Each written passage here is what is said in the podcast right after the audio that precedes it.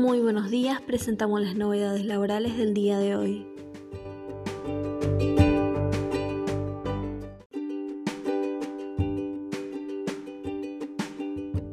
Monotributo 2021. AFIP aclara que la recategorización no se prorroga y que las tablas a considerar son las vigentes sin actualización.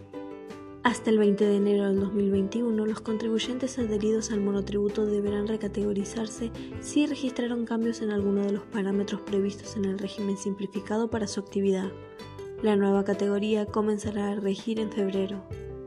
La operación puede realizarse desde la web www.monotributo.afip.gov.ar con quit y clave fiscal o desde la aplicación móvil Mi Monotributo.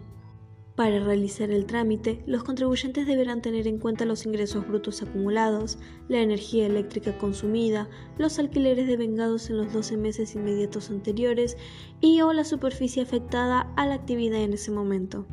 Están alcanzados los contribuyentes cuyos parámetros sean superiores o inferiores a la categoría declarada. Quienes deban permanecer en la misma categoría no tendrán que realizar ninguna gestión. En caso de no completar al menos seis meses de actividad, se mantendrá la categorización inicial.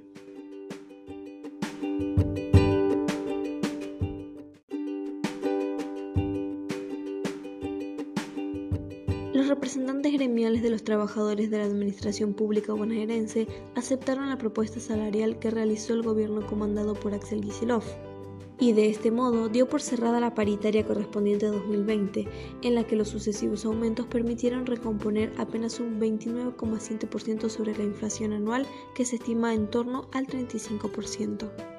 Se estima una suba adicional del 1% para diciembre para todas las escalas salariales y trasladar asimismo 700 pesos del sueldo básico de la suma de 4.000 pesos que fue otorgada en el primer trimestre del 2020.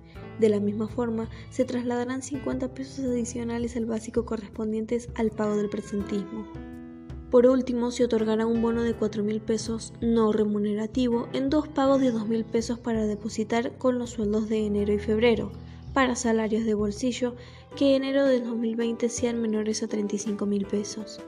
Por último, se otorgará un bono de 4 mil pesos no remunerativo en dos pagos de 2 mil pesos a depositar con los sueldos de enero y febrero para salarios de bolsillo que a enero del 2021 sean menores de 35 mil pesos.